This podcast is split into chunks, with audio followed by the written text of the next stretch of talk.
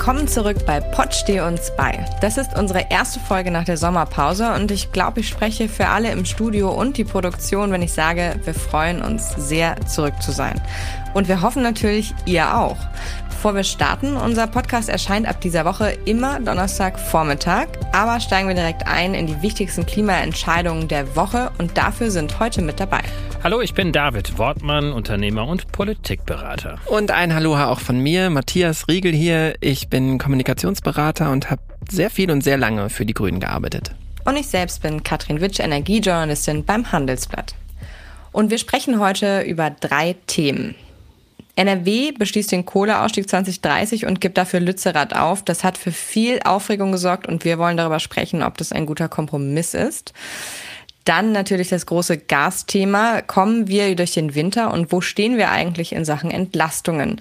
Und dann wollen wir noch einen Blick auf die Wahl im Energieland Niedersachsen werfen. Legen wir los.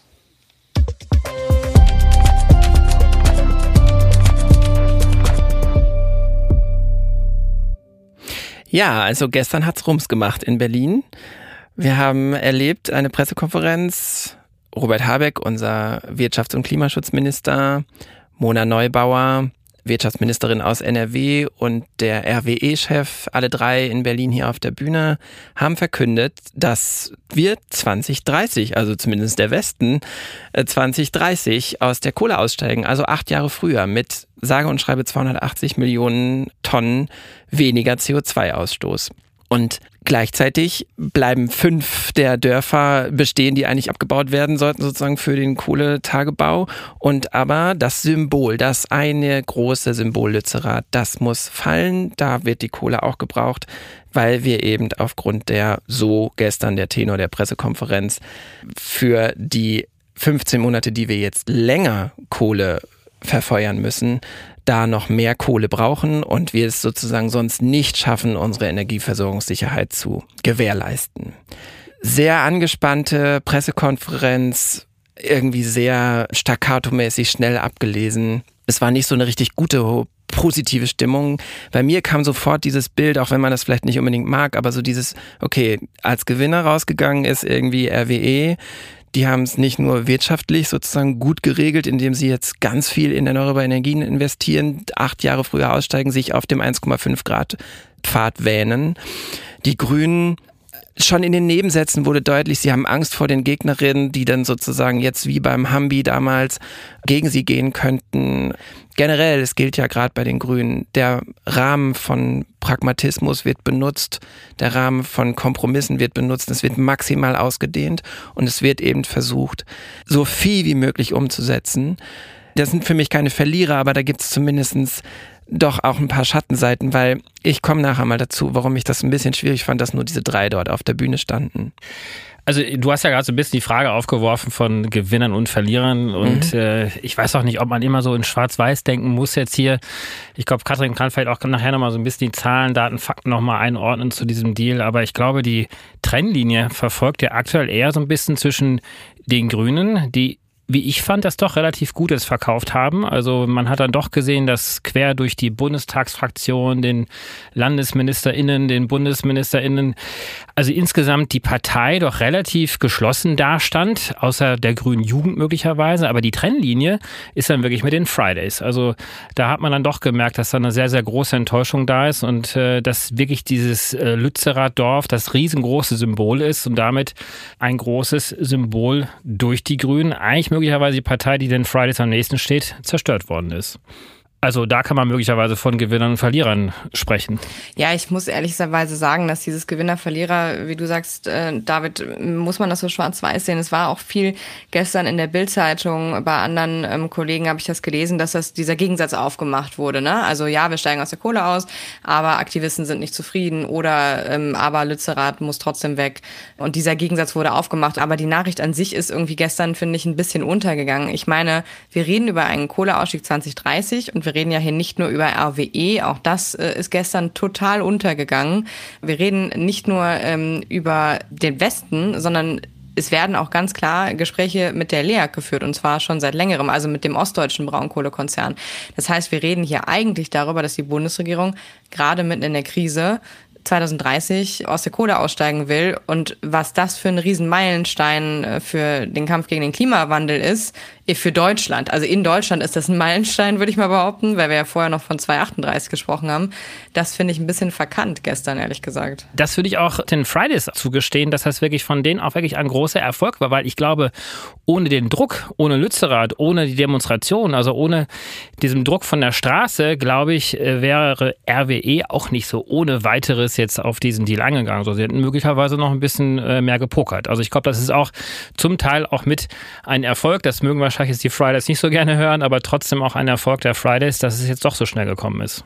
Ja, beziehungsweise der Druck generell. Das ist ja nicht das erste Mal, dass sozusagen der Protest in NRW dazu führt, dass eine energiepolitische Maßnahme überdacht und geändert wird. Mhm. Das gehört, glaube ich, damit gesamt zu. Ich finde nochmal wichtig, dadurch, ich glaube, es ist gestern untergegangen, weil das so eine düstere Stimmung war bei dieser Pressekonferenz. Ich weiß nicht, ob, also jetzt mag man sich darüber streiten, ob das wichtig ist, aber ich als jemand, der ähm, auf Inszenierung und Dramaturgie achtet, ganz schwarz gekleidet, also so ganz, alle ganz dunkel angezogen, einfach nur vor einer Ministeriumswand in Berlin ein düsterer Eindruck irgendwie in den Gesichtern und dann sehr fast staccato-mäßig ab, wie abgelesen im Vortrag.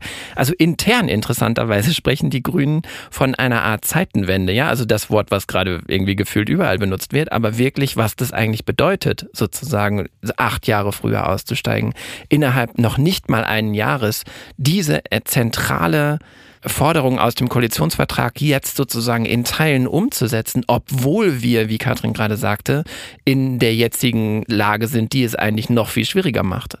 Und da das haben sie aus meiner Sicht nicht so ganz entschuldigt mich, dass ich das so als Gewinner- und Verlierer-Ding aufgemacht habe. Aber ich finde wichtig, mal einmal in dieser Kategorie zu denken, weil ich sehe zum Beispiel, dass es auf beiden Seiten beides gibt. Zum Beispiel, wie du gerade gesagt hast, bei den Leuten auf der Straße. Ich habe einen Kommentar gelesen in der Süddeutschen, da geht es darum, dass Wut blind macht und dass es eigentlich total verkannt ist, dass sie das nicht mega krass feiern gerade weil es sozusagen so ein Riesenerfolg ist, mhm. obwohl wir gerade in dieser Situation schwierig. stecken. Ist ja auch total schwierig, weil ich meine, da sind ja verschiedene Adressatengruppen, die ja auch zuhören. Und es gibt ja auch die anderen, die sich wirklich ganz, ganz große Sorgen machen über den Strompreis, über die Energieversorgungssicherheit. Und äh, für die ist natürlich ein verfrühter Kohleausstieg erstmal eine schlechte Nachricht, weil natürlich damit Kapazitäten aus dem Markt genommen werden. Also ich glaube, das würde ich dann eher so ein bisschen auch als angebracht dann auch dann ansehen, dann doch sehr ernst das vorgetragen zu haben. Vor allen Dingen, wenn ja auch äh, Mona Neubauer, wie du es ja selber schon gesagt hast, sich selber auch eigentlich sehr, sehr unwohl fühlt mit der Gesamtsituation. Also ich glaube, das ist dann ja, schon. Also wer schon, sie kennt, weiß, dass sie eigentlich sehr locker ist und genau. sehr. ja, gut, aber das maximale Gefühl beim RWE-Chef wäre jetzt auch ein dunkelblauer Anzug gewesen, ne? Also ich, also ich weiß jetzt auch nicht, was ihr da erwartet. Ja. so, bevor wir uns jetzt über die Kleiderfarbe jetzt hier weiter unterhalten, wäre meine Frage mal an euch. Wie geht es denn überhaupt weiter? Weil äh, jetzt äh, Lützerath, es gibt ja eigentlich überhaupt gar keinen Bestand mehr. Äh, dieser Hof ist inzwischen ja auch verkauft. Äh, das Symbol ist jetzt politisch, also darüber ist jetzt politisch jetzt ein, ein Urteil gefällt worden. Werden wir da jetzt ange ja, äh, fesselte Demonstranten sehen jetzt in den nächsten Wochen und Polizeieinsätze einer grün geführten Landesregierung. Wie seht ihr das? Katrin, du bist ja in Düsseldorf gerade. Bitte, ich bin in Köln. Oh, ähm, und, äh, Aber du arbeitest für eine Düsseldorfer Redaktion. Ja, insofern. Ich, ich, muss leider zum Arbeiten nach Düsseldorf fahren. Heimlich Aber, immer rüber ähm, über den Rhein, ne? Ja. Heimlich, heimlich rüber gemacht. Ähm, nee, ich glaube ähm, schon, dass es ähm, Proteste jetzt geben könnte, weil die waren tatsächlich auch vorher schon angekündigt in, mit Blick auf Lützerath. Und jetzt, da es klar ist, dass es wegkommt, ich glaube ganz ehrlich, Fridays for Future, es wäre unklug, wenn sie das nicht nutzen würden, weil sie ja auch im Moment echt Probleme haben. So ist zumindest mein persönlicher Eindruck, in, in der medialen Aufmerksamkeit durchzukommen mit ihren Themen, weil es im Moment so viele grundlegende, ganz komplexe Themen gibt mit Preisen äh, und Marktdesign, wo die jetzt gar nichts eigentlich wirklich äh, zu beizutragen haben. Und jetzt ist es wieder ein Thema für die Fridays und auch ein wichtiges. Und ich glaube, ähm, von daher werden die das wahrscheinlich auch nutzen, um die Botschaft genau da deutlich zu machen. Denn es ist ja wie ihr gesagt habt, ein, ein großes Symbol, Lützerath.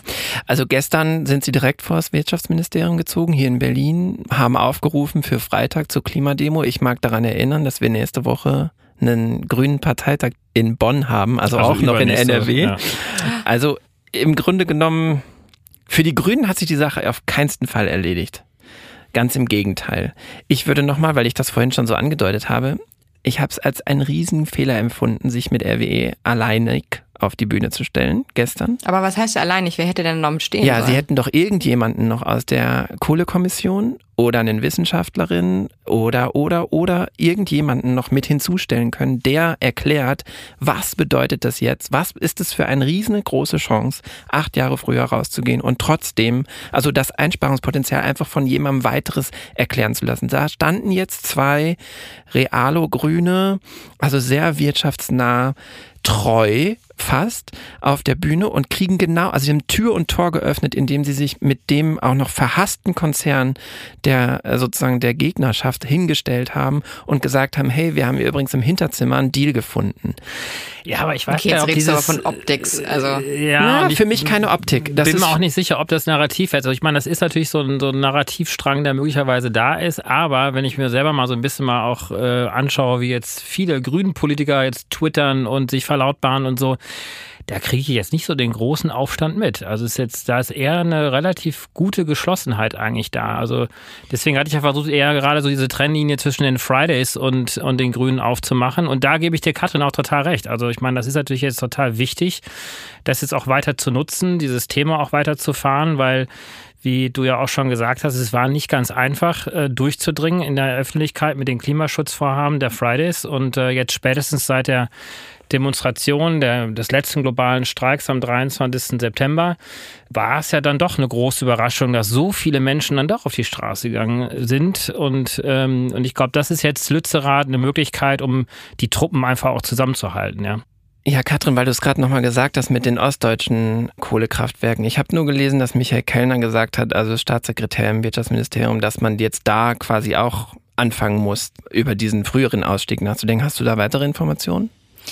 Ja, also ich sag mal so, ich hatte letzte Woche ein Gespräch mit dem Chef von LEAG, von dem Braunkohlekonzern im Osten, der ja äh, eben die zweite große Nummer ist im Kohlebereich. Und der hat das relativ weich formuliert. Also natürlich hat er gesagt, dass die ähm, 2038 das LEAG sich diesem Ziel verpflichtet sieht, aber er hat, ich habe ihn gefragt, ob er 2030 denn überhaupt für realistisch umsetzbar hält, ob das möglich ist. Und dann hat er gesagt, na ja, das käme natürlich darauf an, wie man jetzt vorankäme und wie die Rahmenbedingungen wären. Und ähm, ich finde, den eindrücklichsten Satz, den er gesagt hat, ist halt auch, 2014 äh, hätten wir auch nicht gedacht, wo wir heute stehen. Mhm. Von daher, er würde es nicht ausschließen wollen. Und das ist, wer ja. sich im Unternehmenssprech mhm. auskennt, und äh, ich ähm, habe natürlich auch mit, mit vielen Leuten aus der Branche gestern, ich habe eigentlich den ganzen Tag nur telefoniert, äh, bevor ich geschrieben habe.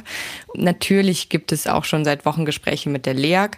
Natürlich ist das Ganze nicht nur eine Lösung für RWE, sondern mhm. natürlich äh, verhandelt man da den Komplettausstieg für beide Großen und es gibt ja noch einen dritten kleinen, aber der wird dann auch mitziehen, wenn die beiden Großen da sind. Nur die LEAG hat halt andere ja, Voraussetzungen, die hat andere Bedürfnisse vielleicht auch, die da erfüllt werden wollen, müssen. Und da sind die Verhandlungen einfach auch noch nicht so weit gediehen. Da ist man wohl noch nicht so weit. Das also zumindest glaub, ist das, was aus der Energiebranche Genau, kommt. also ich glaube, die Zögerung kommt auch so ein bisschen daher, dass man natürlich den Preis sehr gerne nach oben treiben möchte. Also hinter den Kulissen findet ja schon auch sehr viel Lobbyismus statt. Die Ministerpräsidenten der drei betroffenen Landesregierungen Brandenburg, Sachsen-Anhalt und Sachsen, die haben sich ja auch vor einigen Wochen geschlossen hingestellt und eigentlich äh, sich gegen einen Kohleausstieg für 2030 ausgesprochen. Also da finden schon hinter den Kulissen dann die Spielchen statt. Also ich glaube, da muss sich Habeck dann auch wirklich mit seinen Landesministerien und Ministerpräsidenten der betroffenen ostdeutschen Bundesländer auch nochmal genau auseinandersetzen. Mhm. Also ich glaube, die LEAG versucht da wirklich noch da einiges noch rauszuholen. Worüber wir jetzt nicht gesprochen haben, Teil des Deals war ja auch der Bau neuer Gaskraftwerke zwischen RWE und äh, Politik. Äh, Robert Habeck hat ja schon angekündigt, dass er glaubt, dass RWE die nötigen Gaskraftwerke beim früheren Kohleausstieg eben auch baut. Da können wir jetzt an der Stelle vielleicht nicht genau darauf eingehen, aber lohnt sich wahrscheinlich auch nochmal ein eigenes Thema aufzumachen demnächst. Aber Gas ist schon mal das richtige Stichwort.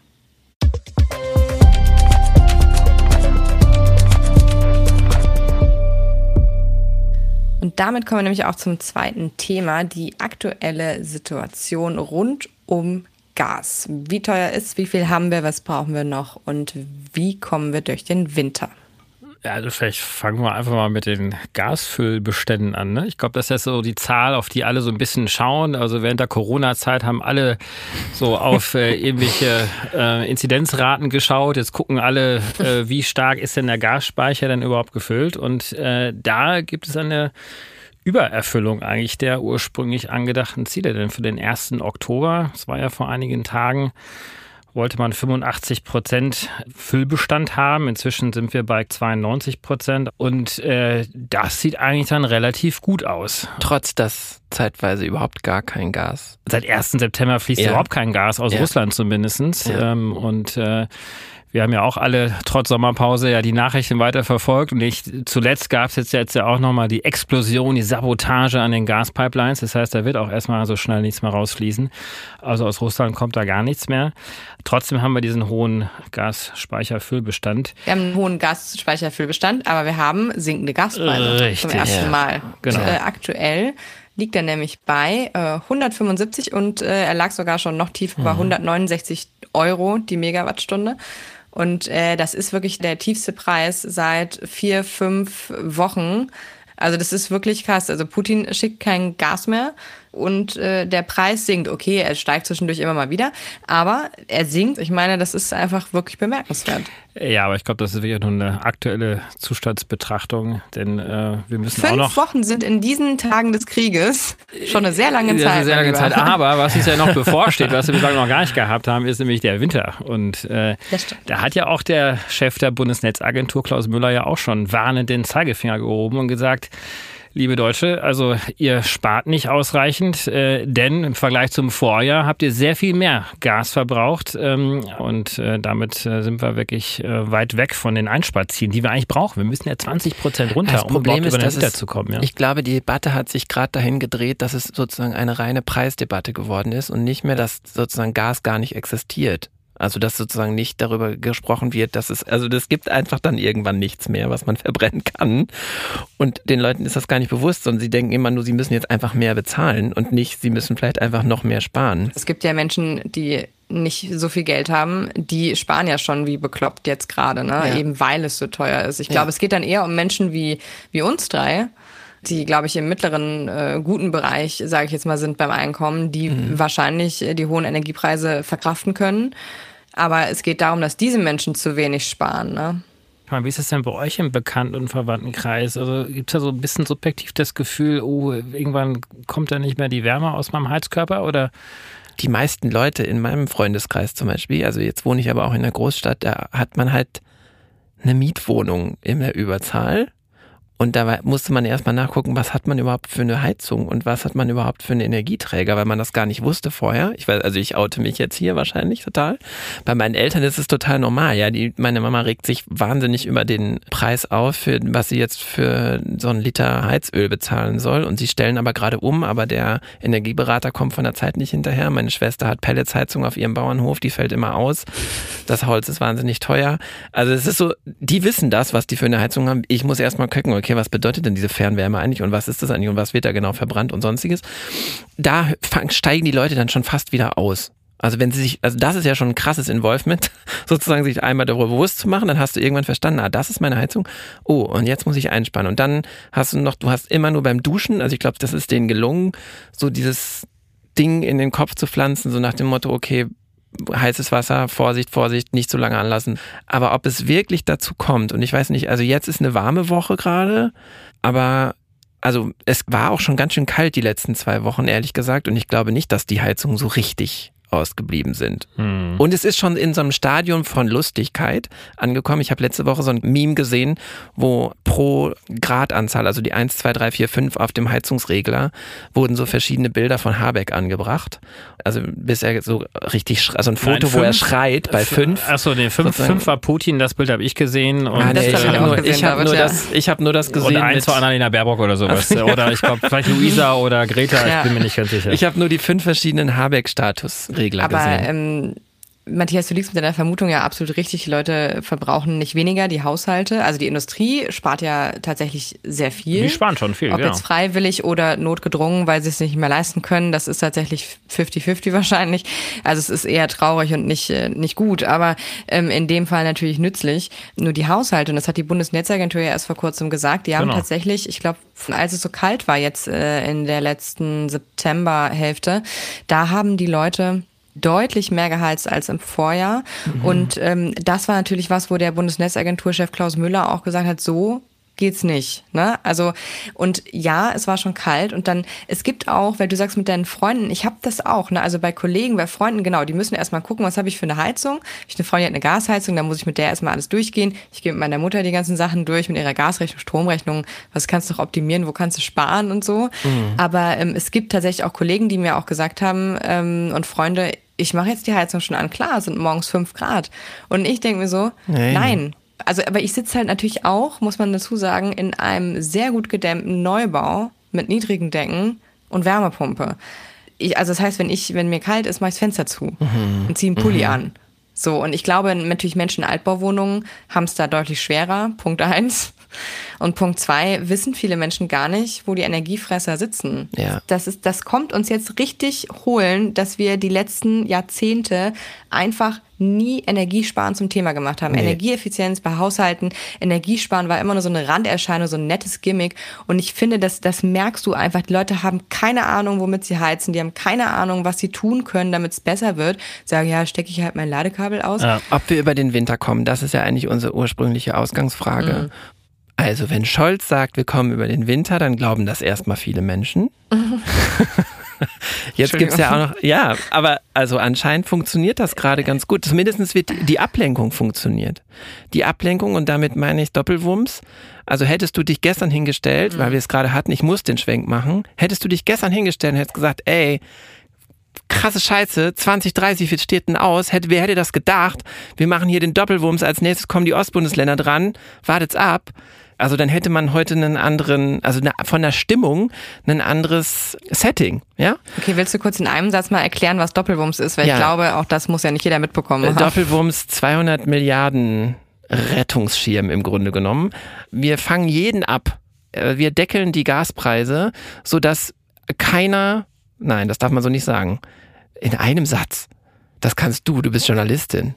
Ja, also Doppelwumms ist doch eigentlich nur der Begriff dafür, dass wir jetzt dieses 200 Milliarden Paket aufgelegt haben, um die Energiepreise abzufedern und Ja, aber so möglichst so viel eine- Schlechtes von den Leuten abzuhalten. Abzuhalten. Genau, aber es ist ja doch eine kleine Mogelpackung, oder? Ich meine, da wurden jetzt einfach mal so die 200 Milliarden in den Raum geworfen, aber es ist überhaupt nicht klar, wie das Geld denn überhaupt ausgegeben wird.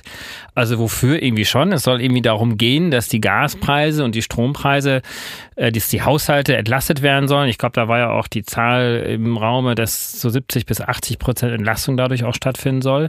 Aber wie genau, das ist noch gar nicht klar. Also da hat sich dann erstmal nach der Verkündung dieser Summe hat sich jetzt erstmal eine Gaspreisfindungskommission äh, gefunden, die jetzt äh, zum kommenden Wochenende wohl auch schon erste Ergebnisse vorstellen wird.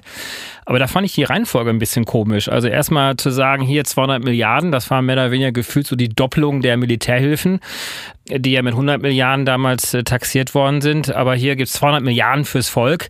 Aber wie genau, keine Ahnung, das finden wir jetzt erst raus. Aber das wussten Ja. sie beim Militär auch nicht, ehrlich Ich gesagt. wollte gerade sagen, beim Militär wurde die Summe auch so in den Raum gestellt und weiß immer noch nicht, wofür es ausgegeben wird. Und das meine Aber ich mit die schlimm, Ablenkung. oder? Aber die Ablenkung funktioniert jetzt ja das, was ich meine. Sie merken, ah, der Wumms, der hat echt gut funktioniert in Corona-Zeiten. Dann machen wir jetzt einen Doppelwumms. Und so wie er in seiner Sommer, in seiner Sommerpressekonferenz hat er gesagt, you never walk alone zu den Bürgerinnen. Und dann hat er das einfach, jetzt wiederholt er das bei jedem Mal. Ja, aber er Friedrich Merz, Friedrich Merz, der große Rhetoriker, hat ja daraus gleich einen Doppelmurks rausgemacht. Ja. Und äh, also Aber bei wem kommt das wiederum an? Am Samstagabend, ich sag's, ich hatte Geburtstag und da war ich mit ganz Herzlichen vielen Leuten. zum Geburtstag. Glückwunsch nachträglich. Danke, war ich äh, mit vielen Leuten essen und alle haben über diesen anscheinend ohne uns, Katrin. Ja, diesen wirklich. Doppelwumms gesprochen und ich war so irritiert, weil mich holt das halt gar nicht ab und die haben das alle als gelungene Kommunikation gefeiert, weil so viele Leute jetzt darüber sprechen und man so ein, der Frame anscheinend funktioniert hat. Bei mir hat er nicht funktioniert, ehrlich gesagt. Das hat ganz andere Hintergründe. Aber ich glaube, was ich meine mit Ablenkungsstrategie, die Menschen fühlen sich, und das führt leider mit dazu, dass man sozusagen eigentlich Angst davor haben muss, dass die Leute jetzt einfach so weiter verbrauchen. Strom, Heizung etc. wie vorher auch, weil es ja abgesichert. Ja, also ich verstehe auch, dass du so aus einer Kommunikationsperspektive auf das Thema drauf ja, schaust. Ne? Ist, ja auch, ist ja auch eine, ein wichtiger Aspekt. Äh, aber ich glaube, die Lage ist zu ernst, äh, um da jetzt einfach nur 200 Millionen aus dem Hut zu zaubern, um vielleicht äh, einfach mal innerhalb von einer, 200 Milliarden, um innerhalb von einer Woche mal kommunikativ zu punkten. Ja? Es gab ja auch ganz, ganz laute Kritik von den anderen europäischen Ländern, also Italien, ja, Spanien, die ja auch gesagt haben, gut, ihr reiches Deutschland, ihr könnt das, äh, wir können das jetzt nicht. Äh, und dann wurde schon sofort eine Debatte darüber geführt, ob man nicht auch gemeinsame Schulden in Europa machen möchte, wo dann Deutschland wiederum sagt, nein, wir wollen keine gemeinschaftlichen Schulden haben. Also dafür ist die Lage wirklich zu ernst, Katrin. Also grundsätzlich möchte ich euch erstmal beipflichten. Ja, es hätte viel, viel konkreter sein müssen und ja, man hätte vieles vorher schon irgendwie sagen können, aber A ist mit diesen 200 Milliarden die Gasumlage gefallen. Mhm. B wurde damit verkündet, dass der Gaspreisdeckel und nicht nur das, sondern auch der Strompreisdeckel kommt. Und C, klar ist es äh, irgendwie wahnsinnig kompliziert, solche Dinge auszugestalten. Die Frage ist auch, ob es überhaupt sinnvoll geht. Das, also da sind sie ja gerade dabei, aber ich finde, da muss man tatsächlich an der Stelle auch, da muss man, finde ich, ein Ticken Verständnis haben, weil das wirklich eine wahnsinnig komplizierte Sache ist, so eine Gaspreisbremse. Eben genau aus den Punkten, die du, Matthias, eben auch genannt hast, nämlich wie kann ich diesen Preisanreiz immer noch erhalten, damit der Bürger trotzdem sparen ja, möchte. Ja. Also ich darf es ja nicht zu billig machen. Das ist wahnsinnig kompliziert und ähm, dass die anderen Länder da jetzt irgendwie augenscheinlich äh, sich auch noch beschwert haben, da muss ich einmal ganz kurz zu sagen, also Spanien, Italien und ganz viele andere Länder hatten schon seit Monaten, Frankreich ganz vorneweg, äh, seit der Energiepreiskrise, glaube ich, fast am Anfang, äh, Energiepreisbremsen. Die haben ihre Preise massiv gedeckelt, was die da schon reingepumpt haben an Milliarden und was Frankreich mhm. da reingepumpt hat, mhm. insbesondere. Darf man jetzt auch nicht unterschlagen. Ne? Also wir sind mit die Letzten, in, in der EU, ja. Äh, die, die noch keine Deckelung haben bei den Preisen. Ne? Und dass das jetzt kostet in einem so großen Land, das so Energie, äh, viel Energie verbraucht wie Deutschland, das ist leider auch klar. Ne? Und dann möchte ich trotzdem jetzt ja. nochmal, ah, ich möchte eine Lanze brechen für die kommunikative Seelsorge gegenüber den Bürgerinnen. Also, das ist eine Nerd-Diskussion, wie das funktioniert würde ich jetzt mal sagen. Uns interessiert das und es ist auch wichtig, wie das im Einzelnen funktioniert und ausgezahlt und sonstiges wird. Aber ich glaube, hättest du dich zum Beispiel 2008 nicht hingestellt und gesagt, ihre Einlagen sind sicher, dann macht das etwas mit Menschen. Nee, ehrlich. Und ich nee, glaube, du hast absolut recht, also, weil dieses Beispiel immer wieder kommt. Ja, und ich glaube, ja. du musst dich sozusagen jetzt einmal hinstellen und sagen, hey Leute, wir haben das verstanden, wir haben das hier übrigens im Griff. Kümmert euch nicht darum, ne, ganz christlich gesprochen, fürchtet euch nicht. Wir kommen über den Winter. Das ist ja auch sozusagen diese Handlungsfähigkeit, die die Politik gerade zeigt. Das ist etwas, das kennen wir gar nicht mehr mhm. aus GroKo-Zeiten. Möchte ich auch nochmal sagen, dass dass man sozusagen bereit ist, sich wieder neu hinzusetzen und nochmal was, also wieder was rauszubringen und nochmal das weiterzudrehen und nochmal sich hinzusetzen in dieser misslichen Situation, in der wir gerade sind. Das ist schon auch einen Riesenschritt. So. Aber auch ein schmaler Grad, ne? Weil, Mega schmaler Grad. Äh, auf der einen Seite soll die Sicherheit da sein, auf der anderen Seite müssen die Menschen ja auch sparen. Ja, das sind ja die mindestens 20 Prozent. Und da ist einfach nur ein ganz normaler, milder Winter sozusagen ja. drüber gelegt. Und wenn wir einen ganz, ganz harschen Winter haben, äh, da muss noch mehr eingespart werden. Und äh, ich glaube, das ist halt noch nicht so richtig angekommen. Darüber Nein. haben wir gerade auch schon gesprochen. Ne? Ja, es wird einfach zurück, nicht ausreichend gespart. Aber guck zurück auf 2017 äh, nach der letzten Bundestagswahl, musste noch vor den Jamaika-Sondierungen, hat man ernsthaft noch eine ZDF-Sondersendung mit Leuten führen müssen, also wo es darum ging, oh Gott, wenn die Grünen jetzt mitregieren, dann geht der Strom, also dann geht hier das Licht aus, so wie in Baden-Württemberg 2011. Ne? Das hat in 2017 immer noch funktioniert. Da mussten dann wirklich so äh, Granden rausgeholt werden, die sagen, nee, nee, nee, wird schon alles irgendwie gut werden. Jamaika hat am Ende nicht geklappt. Egal, Grüne haben nicht mitregiert, auch egal. Jetzt regieren sie. Vor einem Jahr im Bundestagswahlkampf, den ich ja noch mitgeleitet habe, hieß es immer, den Grünen können wir das Land nicht anvertrauen. Dann geht hier alles bergab. Heute, wer hat die meisten Zustimmungswerte bei dem sozusagen, den traue ich, also alle haben schlechte Werte, das vorab. Wem traue ich wirklich, also wer hat Lösungskompetenz und wem traue ich sozusagen zu, äh, mich da durchzuführen oder neue Lösungen zu finden? Auf energiepolitischer Seite vor allem. Die Grünen haben die höchsten Zustimmungswerte, weil da man zumindest sieht, hey, es wird wieder geguckt, was passiert noch, was können wir noch. Mhm. Und das finde ich, müssen wir immer mit einpreisen in diese Nummer, dass die gerade in einer extremsten Ausnahmesituation versuchen, noch Handlungsfähigkeit zu beweisen.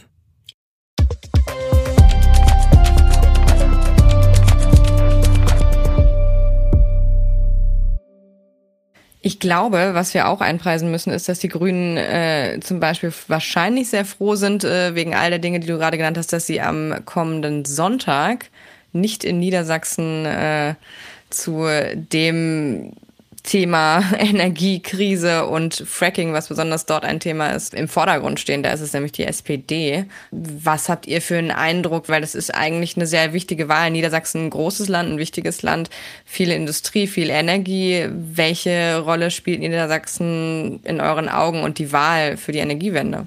Also Niedersachsen ist das mal ein Energieland, da hast du absolut recht. Vor allen Dingen, weil da auch der Windausbau ganz, ganz stark stattfindet. Und das muss man fairerweise auch sagen, quer durch alle Parteien. Es sind jetzt nicht nur die Grünen, sondern auch die SPD und die CDU auch insbesondere. Die haben das ja schon auch sehr stark mit befördert. Auch damals unter dem Ministerpräsident äh, Wulff, an den sich noch einige erinnern, da war er dann irgendwann mal später mal Bundespräsident gewesen. Da fing das schon an. Energieland auch deswegen, weil ja zuletzt dort ähm, die Frage des Frackings nochmal hochkam. Also da gab es ja dann eine Entscheidung im Landtag, die ursprüngliche Ablehnung, die es in Niedersachsen gab, äh, nämlich kein Fracking äh, zuzulassen. Im Prinzip das Aufsprengen ja von tiefen Erdschichten, um Gas zu fördern in Deutschland. Äh, diese Entscheidung ist, äh, ich glaube, im Mai dann auch wieder zurückgenommen worden, aber jetzt noch nicht vollzogen worden. Und ich glaube, das wird jetzt wirklich eine ganz, ganz entscheidende Fragestellung auch sein für die Wählerinnen und Wähler wählen Sie jetzt eine Landesregierung, die, wie zum Beispiel die FDP, die CDU, aber auch die SPD sagt, ja, wir müssen eigentlich Fracking wieder zulassen, weil wir haben hier 20 Jahre Gasvorräte und das hilft uns halt über diese aktuelle Energiekrise hinweg. Äh, also die Entscheidung liegt entweder in diese Richtung oder in einer anderen Richtung, ähm, in der die Grünen auch jetzt schon gesagt haben, nein, sie wollen es eigentlich nicht machen. Und, äh, also das klassische Fracking wollen die nicht, ne? Sie wollen einmal nach Erdgas bohren im Wattenmeer. Das haben sie letztes Jahr abgelehnt. Jetzt wollen sie es wieder machen. 3500 Meter in die Erde rein.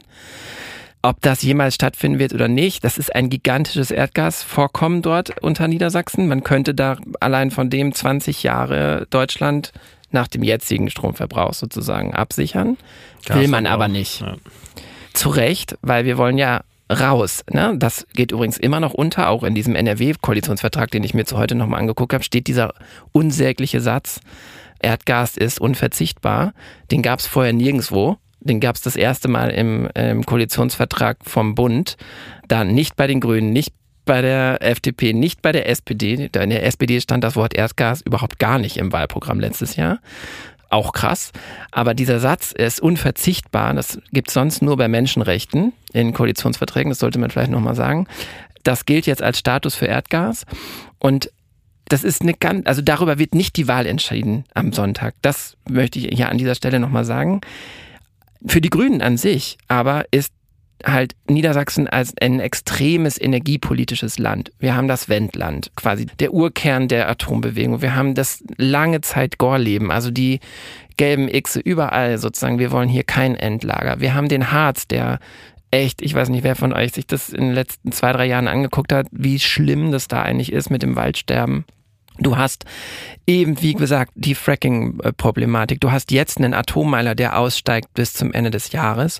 Also du hast dort alles unter einem. Jetzt vergiss aber die Windräder nicht. Ja, wir haben die Windräder. Die habe ich ja gerade schon genannt. Genau, die müssen aber ja ähm, irgendwie dann jetzt Solar auch erstmal. haben wir auch die noch müssen aber und Biogas vor allem. Die Landwirte, die sind da auch sehr aktiv. Landwirtschaftsfläche, ja, die größte. So, naja, das aber heißt, auch Biogas, ja. Ja, das hm. heißt, es wird nicht das wahlentscheidende Thema sein, sicher nicht, aber du kannst es nicht rausnehmen, weil diese Gesamtsituation gerade die Rolle spielt.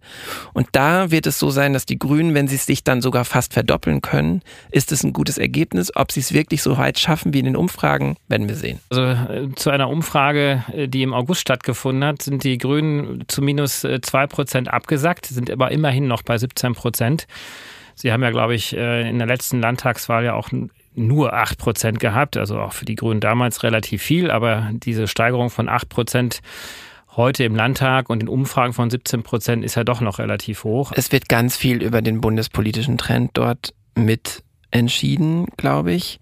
Du merkst ja auch, wie die FDP schwächelt, du merkst, wie die Linke schwächelt, du siehst, wie stark die AfD, also ich möchte das nochmal hier, weil wir auch über den Gerechtigkeitsfokus in diesem Doppelwumms, also wie stark das sozusagen gerade unter so einem Brennglas steht. Die AfD in, in, Niedersachsen eigentlich nicht so stark. Bei der letzten Landtagswahl nur 6 Prozent. Die stehen jetzt aktuell bei 11 richtig, oder 12. Genau. Das finde ich, ja. ehrlich gesagt, finde ich das dramatisch. Also, weil gerade in Niedersachsen die Strukturen gar nicht so stark sind äh, von denen. Zumindest hat man das immer gedacht bisher. Also insofern können wir möglicherweise nächste Woche vielleicht kurz drüber sprechen. Die Wahl ist ja jetzt erst am Sonntag. Ähm, es ist ein äh, Wettkampf zwischen der SPD und der CDU, zumindest was das Stellen des äh, Ministerpräsidenten anbelangt. Frage ist, wer ist der Koalitionspartner? Die FDP droht ja sogar laut den Umfragen auch rauszufliegen. Ja, momentan könnte es eine rot-grüne Regierung geben, aber wenn man das dann nicht will, dann könnte man natürlich auch große Koalitionen machen, was dann bedeuten würde, dass die Grünen und die AfD nach jetzigem Stand äh, die Opposition bilden würden. Das wäre auch sehr unterhaltsam. Der Hoffnungsschimmer der Woche.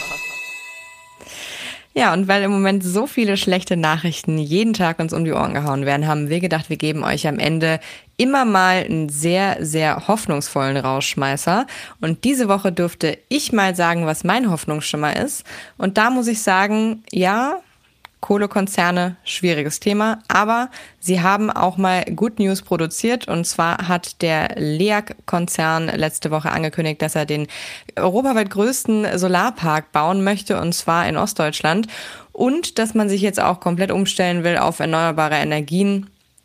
Also 2030 sollen genauso viel Solar und Wind produziert werden wie heute Braunkohle bei der LEAG und ähm, das zeigt einfach im Moment, gerade jetzt, was wichtig ist, finde ich, dass Erneuerbare immer noch die wirtschaftlichste Energieerzeugungsart sind. Solarenergie ist in den letzten Jahrzehnten 99 Prozent günstiger geworden. Das ist ein Preisverfall sondergleichen. Und ähm, dass selbst Kohlekonzerne wie RWE und LEAG und andere sich da jetzt eben wirtschaftlich committen, das mag den Klimaschützern nicht gefallen, aber das, wenn der Markt sich dreht, das darf ruhig mal ein Hoffnungsschimmer sein, finde ich. Wahnsinn, oder? Ich meine, die nennen das die Gigawatt Factory, das grüne Powerhouse. Das sind 10 Milliarden Euro Investitionen. Hammer. 7 Gigawatt Solar und Wind. Matthias, toll, oder? Naja, es zeigt halt die Lernfähigkeit, glaube ich. Und es zeigt die Bereitschaft, weiterzugehen. Deswegen habe ich ja auch eure ungeliebte Kategorie des Gewinners, RWE gestern. Also kommunikativ sind die da gut rausgegangen und auch die LEAG weiß jetzt durch diesen Move, wie gut das ankommen kann und was das auch in sich bedeutet. Ist zum Glück auch mehr als so ein PR-Stand. Das wäre auch teuer für 10 ja. Milliarden. Also es wird auch tatsächlich aus sauberer Strom Definitiv, das wäre ja. viel zu teurer. Greenwashing ist das jetzt ausnahmsweise mal nicht. Nein. Aber genau mit diesem positiven Feeling wollen wir euch verabschieden. Das war sie nämlich, unsere erste Folge nach der Sommerpause. Und wir hören uns, äh, wie schon gesagt, ab jetzt jeden Donnerstag. Danke an euch beide, Matthias und David und an alle hinter den Kulissen. Und dann sage ich mal bis nächste Woche. Tschüss nach Köln. Das war Pod steh uns bei. Falls es euch gefallen hat, dann abonniert uns bitte auf Spotify, Apple, Amazon, Google oder überall sonst, wo ihr sonst eure Podcasts so hört. Neue Episoden gibt es immer donnerstags morgens. Wenn ihr zu den Themen und Zahlen, die ihr heute hier gehört habt, noch etwas nachlesen wollt oder ein bisschen vertiefen wollt, dann guckt doch bitte in die Show Notes, wo wir jede Woche Links für euch zusammenstellen. Fragen, Anregungen, Lob und Kritik bitte an podstehungsbei at studio-bummens.de. Pod Steh uns bei ist eine Produktion von Studio Bummens und K2H. Produktion und Redaktion Kate Kubel, Nick Heubeck und Dimitros Georgoulis. Executive Producer bei Studio Bummens Tobias Baukage und bei K2H Moritz Hohnfeld. Musik Simon Fronzek, Ton und Schnitt Niki Fränking.